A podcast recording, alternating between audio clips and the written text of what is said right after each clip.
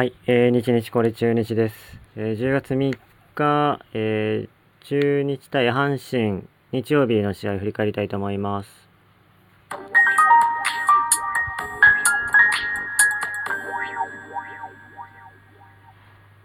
はい、えー、10月3日日曜日、えー、中日対阪神、甲子園で試合がありました。0対1で中日の負けです。えー、これで3連敗。で、土日で、土日2試合で1点も入らない。金曜日にね、福田が2つホームラン打って2点取ったんですけど、アウェーでの3試合、えー福田のホームラン2つだけという結果になってます。えーっとね、調べたら、あアウェーというかビジターでの、あのータイムリーヒットっていうのが恐ろしく出てなくてですね、9月11日の対巨人東京ドームでの1回表の試合のまで遡らないとタイムリーがないらしいです。ビジターだけで限ると今、えー89イニングかな？89イニングが88イニング連続タイムリーなしという、ホームランかゲッツー崩れですね。でしか点が入ってないという、ひどい状況ですね。あの、名古屋ドームでね、この前のカードは巨人と3連戦だったんですけど、今年初の3タでかな？同一カードをできたんですが、その時はね、打線が繋がって点が面白いように入って優位なゲームを進めれてで3連勝したんですけど、えーアウェーに行ってしまったらまた全く違ったね展開となってしまいました流れというのがね一気に来なくなるとなので3連勝した後3連敗と今年はちょっと前にねあの9月の頭かな5連勝した後5連敗というえのがありましたけど、連勝した分、すべて吐き出してしまうという、えー悲しい結果になってます。えー中日は5安打、ガンケルの前に5安打です。京田、高松、福留、福田、高橋周平の5人が打ったみたいです。はい。で、高松にね、盗塁が1個ついてます。久しぶりじゃないですかね。盗塁。これでチームの盗塁数が56個になったのかな。あの、どっかの記事で出てましたけど、9月の盗塁の成績なんですけど、盗塁が3つで、えー失敗が11と。だから盗塁が下手くそなんですよね。なんか急に下手くそになってしまったという。はい。56個目の盗塁ですね。えーセ・リーグの盗塁数ランキングでは、えー広島と同率4位ということになります。えーこの試合、えガンケルに、え抑えられ、ガンケル、及川、岩崎、スアレスと、出るピッチャー、出るピッチャー全然打てなくて、抑えられたというところ。で、ガンケルがね、別に打てそうなんだけど、めちゃくちゃ苦手意識あるんですね。対中日3戦3勝してるんですよ、ガンケルが。もう、こういうのを作ってほしくないですね。だから、なんだっけ、えっ、と、この前投げた伊藤正史でしたっけ、ルーキーの左ピッチャー。あれに、えーあれも3戦3敗してるんですよね、中日に。中日は。あ、だからガンケルは3戦3敗です。中日目線で言うと。で、対中日防御率も0.46ですよ。次にいいのが対ヤクルトで1.80なんですけど、あの、このピッチャー別にそんなに対して防御率いいわけじゃないんです。総合的な。3.08です。3.08で、投球回数も102回なんで、今年投げきれないですよね、規定投球回数、残りの試合数だったら。っていう、なんか、何番手かの、ローテも1年間守りきってないようなピッチャーに対して打てないという、本当に中日キラーみたいなんで、まあ今ね、どこのチームもね、中日キラーにはなりますよね。うん。本当に打てないなという感じ。で、えーもうね、あの、僕が試合を乱したのは、7回裏か、それくらいからなんで、もう一人もランナー出ませんでしたよ、確か。うん、もうね、あの、もう見ててわかります。これはもう打てないなって感じが。うんもう、なので、あとは、個人の、あれかな。あ、京田がポテンヒット打ちましたね。うん。まあ、最後ね、スアレスだったんで、1週間前ぐらいに福留がね、レフトに大きな二塁打、バンデリドームで打ったんでちょっと期待したんですけど、まあ、空振り三振してしまいましたと。いうところで、えー、本当にチーム改革が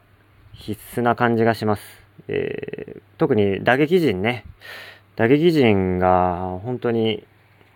情けないですね。あのー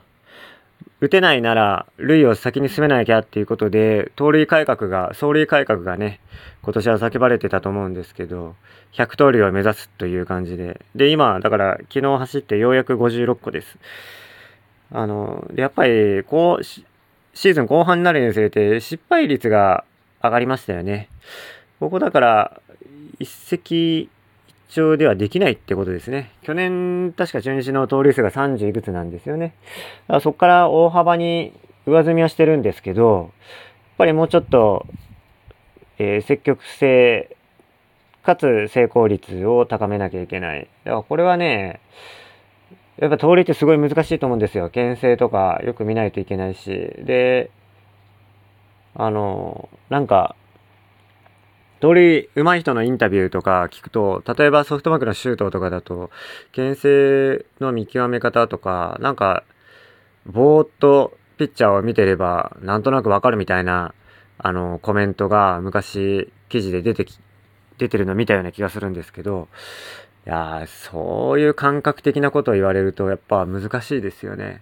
人の感性に求めるってことは結構難しいと思うんで、だからもうちょっとね、ここを見ればいいとか、なんかそういった定量的というか、そういったアドバイスができないとなかなか難しいですよね。その万人が盗塁、そんな感覚持ち合わせてるわけじゃないと思うんで。うん。なんで、ちょっと気になるのは、今、総理コーチ、秀則と荒木がやってますけど、まあ、二人とも、それに関してはやっぱ天才的なところが、野生的なところがね、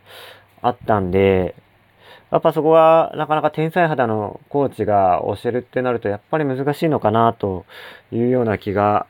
してきてしまいますが、そこはね、ちょっと練習量とかなんかでカバーしてほしいなというのがあります。よくね、高松は牽制で飛び出したりしてしまってるんでね。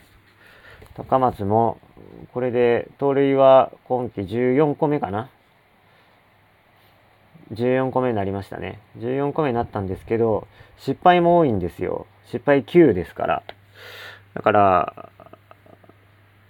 6割弱ぐらいしか成功率ないんですよね。うん。まあ、そこがすごい課題かなというところです。はい。で、ちょっとね、あのー、比嘉玉さんがね、ちょっとトークでおっしゃってましたけど、あのー、なんか土曜日の試合だったかな？を見に行かれたということで、阪神戦ね。まあその試合も3対0だったかな。で、負けたんですよね。うん、あ3対0ね、負けましたよね。ジャレール・ロドリゲスが初回に3点打たれてね、マルテに。マルテだから3試合連続でホームランだったんですよね。打たれすぎですよ、本当に。で、えっ、ー、と、土曜日見に行った試合でやっぱ感じたこととして、えー、覇気がないと。覇気というものが感じられないと、選手、それぞれにね、ということをおっしゃってました。やっぱりね、あのー、僕もあんま中継はこの土日あんま見れなかったんですけど、やっぱりそういうことだと思うんですよ。うん。やっぱ試合結果の数字から見てても、やっぱそれは伝わってきます。ニュースとかもね、あの記事を見てても、やっぱそんなのがすごいプンプン伝わってきますから、やっぱり、その、がめつくね、しぶとく次の狙塁狙うとか、あの、この一球に食らいつくとか、とにかく振ってね、あの、ファールでチャンスの球を待つとか、そういったところがね、まあ今、本当にチームのモチベーションというのが、やっぱないチームですから、やっぱりね、あの、そういうところが、まあ、え観客として見ててもやっぱ伝わっちゃうんですよね。やっぱそういうところをなんとかしてほしいなって感じがしますね。あの、やっぱりこういった時はね、あの、よく若手使え、若手使えって言われちゃいますけど、やっぱそこのがむしゃらさとか、ね、しぶとさっていうか、粘りというか、がめつさ、覇気っていうのはやっぱ分かってからやっぱ伝わってくるんじゃないですかね。やっぱり数少ないですから、あの、打席立てるチャンスとか、投げれる機会とか、そういうのは少ないですから、こういった終盤でね、あの、数少ないところを与えられると、やっぱそれなりにいいもの見せてくれますよね。それがだから、1人が2人に伝染し、それが3人に伝染しっていう感じでチーム力っていうのは上がると思うんで、なんかね、あの、だから岡林とかちょっと2試合ぐらい、3試合かなあの、スタメンで出てましたけど、やっぱ下げるのもったいなかったですよね。あの、ダッシュ、あの、ピ、なんだろう、守備陣の正面つく打球ではありましたけど、が結構多かったですけど、